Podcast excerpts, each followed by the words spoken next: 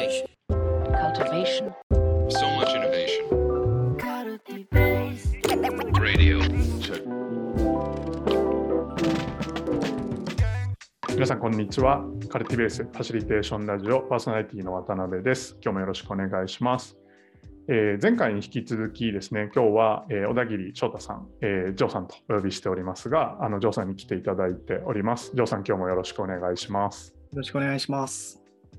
で前回はですねあのジョーさんのこれまでのキャリアの話をお伺いする中で、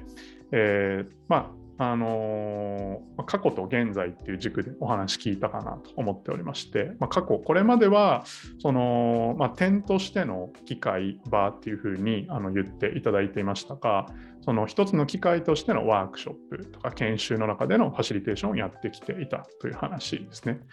で今はどちらかというとその、まあ、線としてっていう表現してくださったと思うんですけれどその、まあ、プロジェクト、まあ、長期のプロジェクトにおけるマネジメントをしていく中にファシリテーションという営みを埋め込んでるよっていう話をあのしてくれたかなと思っています。でその中であの、まあ、共通している部分としてあの見出しているのがその関係を作り上げていくっていうところとその学習をしていく学習をし合うあの、まあ、ことをしていくっていうお話だったかなと思ってます。であのまあその違いというかそのまあ、明確にあの以前と今と比較してあの意識しているものあの今意識しているものでいくとそのこれまでは、まあ、やっぱり時間軸がその点だったので、ま、その中で関係を作ることとかその中で学びが生まれていることっていう話。をあの、まあ、重視していたでかつそのなのでそれを生み出すための活動が大事だっていうふうに思っていたっていう話をいただいたかなと思います。でただ今はその、まあ、線をこうまあ、作り上げていくとか、まあ、線というこうプロセスの中を、プロセスを一緒にこう歩んでいく、えー上で、その先に何をこう見据えているのかとか、何をみんなで作り上げようとしているのか、まあ、そこをまあきちんと、その、なんていうんですかね、こう表現していく、合意していく、あるいは問い直していく、まあ、そんな営みをあのしているっていう話をいただいたかなと思っています。で、えっと、今日ちょっと改めて聞いてみたいのは、そのまあまずはちょっとこう共通している部分で話していたその関係づくりとか、その学び、学習をあの、まあ、する、学習し合うっていう話なんですけれど、なんかそれってあの今のジョーさんのそのファシリテーションの中で、どのように作り上げようとしているのかっていうのを聞いてみたいなと思うんですけれど、このあたりいかがですかね？その関関係づくりのために自分が意識的にやっていること、あるいは学び合うために自分自身の働きかけとしてこう意識的にやっていること、どのようなものがあるのか、ぜひ聞いてみたいなと思いますが、いかがですか？そうですね、もうここからは完全に今か今考えながら、一緒に探求しながら話していければなと思うので、ちょっと一緒にプロジェクトをよくやってる鍋さんにも、客観的に見て思うことがあれば、ぜひコメント欲しいなと思うんですけど、あ、ぜひぜひ、はい。関係なんか関係性を作っていくっていうのが、すごいこうレバレッジが効くポイントだなっていうのをこう、これまでの研修キャリアですごい感じていて、はいはいはい、面白いですね。なんか自分の強みがあるとしたらそこなのかなと思いながらずっとやってきたんですよね。うん。でこう会って皆さんと初対面で研修の朝会った時にあのなんかこう一方的にあの参加者の方々の気持ちを想像せずに今日の目的これですやっていきましょうみたいなとこズレが発生する時があると思うんですよね。うん。忙しい中来てんのになとか、いや、なんかこう、そんなこと急に押し付けられてもなみたいな。で、そこでその参加者の方々の気持ちに寄り添いながら、あの彼らにとってこう伝わりやすい言葉とか、共感してもらうような言葉で目的を少しご自分の言葉で変換しながら伝えたりとか、あとはこう、あの本題以外のコミュニケーションを雑談しながら少し関係性作ったりとか、でそんな中で、あのまあ、僕は何かを皆さんにこう教えていくって立場じゃなくて、一緒に探求していくあの伴走者なんだよっていうこうことを、まあ、直接伝えたりとか、あとはその自分の振る舞いを通して伝えていくっていう関係づくりが最初にできると、あの自然と目的に向かっていく気がするんですよね。うんうんうん。すごいレバレッジが効くポイントで、それをこう、あの大人の、まあ、例えば新入社員の方々とか管理職の方々とか、まあ、例えばあの以前は小中高とかも高校生とかもやってましたけどもなんかそこが自分がにとってすごく大事なポイントだなと思ったので、まあ、それをこうプロジェクトでもやりたいと思ってるって感じ。あんまり答えになってない気がしますけども。だいいえいって感じですかね。なるほど、なるほど。ありがとうございます。確かに、あの、僕もジョーさんとあのよくプロジェクトを一緒にやるんですけれど、なんか、あの、すごくジョーさんがいると、こう、場、場の中に、まあ、こう安心感が生まれるとか、あとは、何かこう、自分がすごくあの肩に力を入れなくていいんだなっていうモードにしてくれるなっていうのはあって、で、なんかこう、なんか隣にいてくれる人なんだよなみたいなものをあの、まあ、僕も感じますしあのその空間の中にいる人たちがあの感じてるんじゃないのかなっていうふうにあの思うんですよね。ありがとうございます。はいでなんかその、まあ、それがこうジョーさんが作り出すあのムードあのだとした時にで、まあ、そそれってこう関係づくりに、まあ、インパクトかなり与えてると思うんですけれど、まあ、ある種こう何ていうんですかね場をフラットにしていくとかなんかこう鎧をあの、まあ、着ている鎧を脱いでいいんですよっていうふうにこうあの自分が先にそれをリードしてやっていくことによってあの促しているっていうようなところがあるなと思うんですけれど、うんなんかそのあたりって意識的にやってるんですかね？あは、あの、キャリアを通じてし自然にそうなってきた感じがしていて、最初かなりこうファシリテーター鎧を着て場に立った感じがするんですよね。はいはいはい。なんかテンション上げていかなきゃとか、うんうん。なんかすすごいこう、ちょっといつもより声、いつも声通んないって言われるんで、1.5倍ぐらいの声出していかなきゃなとか、言って、なんかすごい鎧を着ていった気がするんですけど、だだんだんなんかキャリアを通してこう、あの鎧を着た自分、素の自分がなんかこう、どんどん近づいてきた感じ。うん。なんかそうなるにつれて、まあ、自分が鎧を着ないから周りも鎧を着ないって今、あのナビちゃんが言ってくれたみたいな状態になってきてる気がしますね。なるほどなるほど。うん。なんかそれはやっぱりあれですかねこう自分が一番自分らしくあのいられた方がやっぱり自分自身もそのフラットにこう関わっていくことができるし、まあ、それをこう態度として示していくことによってあの場に場をこう触発するっていうところがあるなっていう感じなんですかね。そうですね。僕は鎧を脱ぐことで、まあ、同じ同じ繰り返しになっちゃいますけども、参加者の方々も鎧を脱いで、その人本来のこう良さが出てくるというか、こうポテンシャルが発揮しやすい土壌になるんじゃないかなと思っていて、あのそういう状態であのぜひ、例えばなんか対話するときにずっと建前で話すとか、うん。じゃなくてあの、その人は本当に思ってることをこう出してくれる場になった方が、まあ、あの目的にもよるかもしれませんけども、多くの目的においてはそっちの方が、あのみんなが鎧を着ない状態で、こう、ほ本音の状態でみんな対対話しし合えるみたいな、そのスタート作りとして、やっぱその辺が大事かなと思ってるって感じですかね。なるほどなるほど。うん。なんか今のはその学び合いをするっていう上でも結構同じようなあのアプローチとして考えられるっていう感じなんですかね。そうですね、ま、学び合いもそうですし、まあ、学習、例えば研修の学習の場でもそうですし、あのプロジェクトに置き換えても、担当者の方々が、いや、今正直ここ悩んでるんだよねとか、うんっていうふうにこう鎧を脱いで、あのクライアント企業担当者の方じゃなくて、なんかお互い一人のこう人と人として、こう鎧を脱いだ状態で話し合えると、やっぱりプロジェクトの成果とか、あの生まれる価値も変わってくるよなっていう感覚はある気がしますね。うん。うん。なるほどなるほど。まあ、そういった意味でこう関係づくりっていうのがその結果的に成果に対してインパクトを与えていく、そのまあ生み出していく入り口になるっていうかあの話っていうことなんですかね。あそうですね。うん、なるほど、なるほど。いや、ありがとうございます。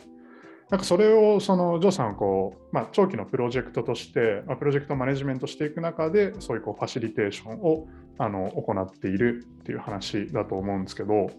あ、これちょっと、その、まあ、なんていうんですかね、若干脱線するかもしれないんですけれど、あのま聞いてみたいというか、話してみたいなと思ったのが、まあ、なんかやっぱりあのそういう関係をあの日常の中に、なんかこう、第三者的にファシリテーターが来て、その人がいるからできるみたいな話なんじゃなくて、その普段からそういう関係を作り上げていくとか、学び合えるあの状況を起こしていくっていうことができるとあのいいよなっていう話、よくするじゃないですか、僕らも。うんはいはい。なんかそれをこうやるために、あのなんかジョーさんが、あこの辺ポイントになるんじゃないのかなとか、その、まあ、なんていうんですか、あるいはプロジェクトからそのジョーさんがいなくなっても、そのコミュニティ集団がその継続してこれまでのような関係を持続していく学び合いを作っていくためにこう何ができるのかみたいなところでいくと何かこうありますかね、いや、それを実現したいなとはすごく強く思ってるって感じなんですけども、はいはい。例えば、あの、アスリートコーチング、ずっとやらせてもらっていて、まあ、今でもやらせてもらってますけども、もう基本的にこう契約した最初の時期よりも、こう、どんどんこう、選手自身が自分でこういろんなことを考えたりとか、深く内省ができるようになっていく状態。で、最終的に自分がやらなくなるっていう状態を目指したいなと思ってやってるんですよね。あ、なるほど、なるほど。コーチングでも同じようなそのところを目指してるってことなんですね。あ、そうですね。で、コーチングもそうですし、その一日のさっきの研修みたいな場でも、まあ、最初は割と僕が結構リードしながら、その場のトーンとかっていうのをこう、まあ、僕が作っていくっていうのも競争するための触発を積極的に促していきますけども、より理想的にはこう1日が終わる頃とか、あの5日間ぐらいあるプログラムだったら 5, 日目、3日目ぐらいから徐々に離れていって、5日目いなくなってもこうみんなが自然に対話している状態とかっていうのは作りたいなと思ってるので、そこでプロジェクトでちょっと暗黙的なところもあるかもしれないですけども、あのそのゴールを見据えて、徐々に関わり方のこのリリードの幅を少しこう調整したりとか、うんうんうん。あとは多分、そのロロールをこう渡していったりとか、で、そのこう、実装するための足場掛けをしながら、最終的にそこにたどり着くような関わりをできたらいいなと思ってるって感じですかね。なるほど、なるほど。でそうするとこうある種、まあ、意識的にこうだんだんと初めはその触発をその割と、まあ、なんていうんですかねこうアクティブにししていくけれど、うんまあ、だんだんとこう場に対して委ねていくそのプロセスに対してこう委ねていくっていうところは意識的にやっているっていう感じなんですかね。そうですね。うんうんうん。なるほどなるほど。そのロロールみたいな話もあると思いますし、その担当される方のこのオオーナーシップっていうあのこう気持ちの面もあると思いますし、はいはいはい。その進めるためのスキル的な面もあると思いますし、なんかそういうのを見ながら、あの都度プロジェクトメンバーと相談しながら、うんそこを一緒にこう育んでいくっていう取り組みができたらいいなと思ってますね。なるほど。そうすると、まあ、さっき言ってた学習っていうのは、まあ、そういったそのスタンスであったり、まあ、そのロールを持つっていうところであったり、オーナーシップを育んでいくっていうところにもこうつながってくるっていう感じなんですかね。あそうですね。そのまさに学習の目的はそこかなと思ってまして、うんうん。キャリアキャリアラダーのエクセルができて納品しました。プロジェクト一旦完了しました。でもそれで何もこう現実が変わらないだと意味がないと思うので、彼らがそのキャリアラダーを自分たちの言葉でか語れて、でそれを活用して次何をしていこうかっていうこうモチベーションが湧いていってみたいな、はいはい。あそこまでこう誓い慣れたら最高だなと思ってますね。なるほど、なるほどうん。そうすると、まあ、さっきのそのジョーさんが例に出してくれたプロジェクトでいくと、まあ、そのキャリアラダー、ああのある種、まあ、能力要件とか、そのジョブディスクリプションのあの作成っていう話だったと思うんですけれど、それをこう自分たちが作れるようになるっていうスキル学習っていうよりも、まあ、それをいかにその、まあ、プロジェクトメンバーがその自分ごと化していけるのかとか、その会社の中で浸透していくためのこうプロセス作りをそのオーナーシップを持ってやっていけるのかっていうところの、えーまあ、マインド作りのための学習っていうところが結構あの比重が高いというか、まあ、それをこう結構意識しながらプロセス設計をしてるっていう感じなんですかね。あそうですね。それが起こることで本当にこう本質的なこう価値発揮、キャリアラダーが本当の意味で役に立つっていうこあの未来が作られると思いますし、でそれを起こすためのプロセスとして、あの一方的にこちらが作ったものを評価してもらうじゃなくて、こう一緒に作っていくプロセスを通してこう自分ごとかがあの高まっていったりとか、まあ、そういうプロセスが起きるんじゃないかなっていう感じですかね。なるほど、なるほど。いや、ありがとうございます。と、まあ、ちょっと今は、あの、ここまでの話は結構こう、現在何をやってるのか、どんなこと考えてるのかっていう話だったんですけれど、あの、これからジョーさんがそのファシリテーターとして、こう、どんなことをやっていきたいのか、どんなことをこう目指しているのかっていうところも聞いてみたいなと思うんですけれど、何かこう描いている世界観イメージとか、なんかその中にいる自分みたいなところで、何かこう語ってもらえることってありますか？そうですね、2つあって、まあ、1つがあのキャリアで言うとこう、点のファシリテーション、こうワークショップっていうあのあの空間の中でのファシリテーションからキャリアが始まって、で今、プロジェクト、数ヶ月のプロジェクトファシリテーションにこう拡張してきていて、でそれをあのさらに拡張していきたいっていう気持ちが1つある。まあ、それが今後実現したいことで、例えばこう組織ファシリテーションっていう形で、で、あの、まあ、本当にこう、ね、年単位とか数年単位で、こう、組織をこう耕していくっていうことに、この自分のファシリテーションが、あの、拡張していくといいな、っていうのは一つのビジョンとしてあるっていうのが一つと、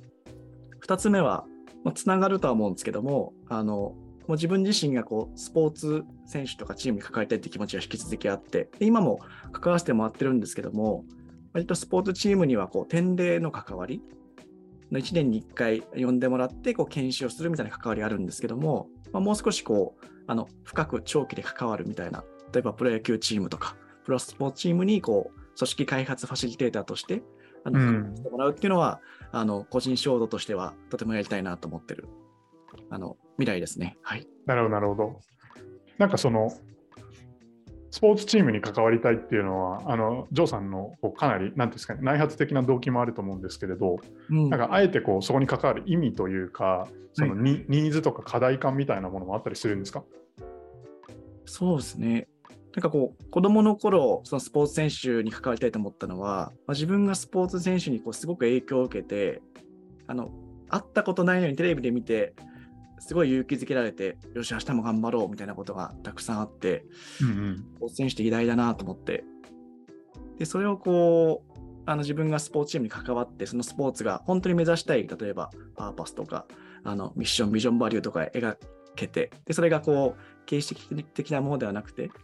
選手もこう自分のパフォーマンス以外にも、その例えば子供たちに夢を与えるんだとか、うん元気にするんだみたいなことを本当にこう自分事として思いながら活動してったしてるスポーツチームってすごいあの社会インパクトとか地域インパクトとかあるんじゃないかなと思っていてなんかそこの一端を担えるのはすごいあの嬉しいなと思うのでそんな未来を実現したいと思ってますね。なるほど、なるほど。なので、まあ、そのこれ僕の勝手なイメージかもしれないですけれど、まあ、当然あのスポーツあのオリンピックとかもまさにそうだと思うんですけれどこう、まあ、なんていうんですかねこう人々をこうエンパワーメントするあの、側面が、まあ、あるけど、まあ、なんかこうちょっとこう点で見ていくとその選手のパフォーマンスをこう上げていこうっていう力学が、まあ、結構強めにあるっていう感じなんですかね。でもなんかやっぱりそのジョーさんがあのコーチングワンオンワンされる中でスポーツ選手と関わる中でやっぱりその自分のパフォーマンスを高めていくっていうあのベクトルとあとは何かその自分やその自分の周りの人たちの、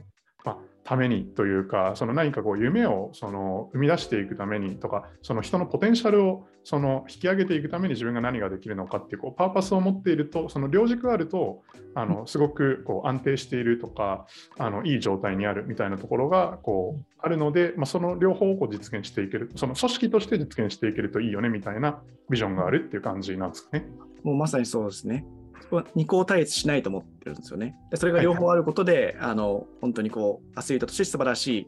あの選手につながると思いますし、チームでも同じことが言えると思ってますね。なるほど、なるほど。いや、いいですね。ちょっとぜひ、あの、このカルティベスラジオを聞いていただいている方の中で、あの関わりがあることが、あの関わる方がいらっしゃったらですね、あのジョーさんにお声掛けいただけると嬉しいなと思います。ありがとうございます。はい、ありがとうございます。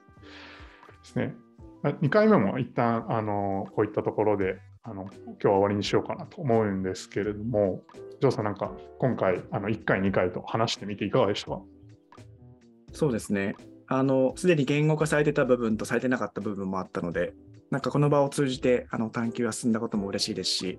あの改めて最後にこう自分で言葉にした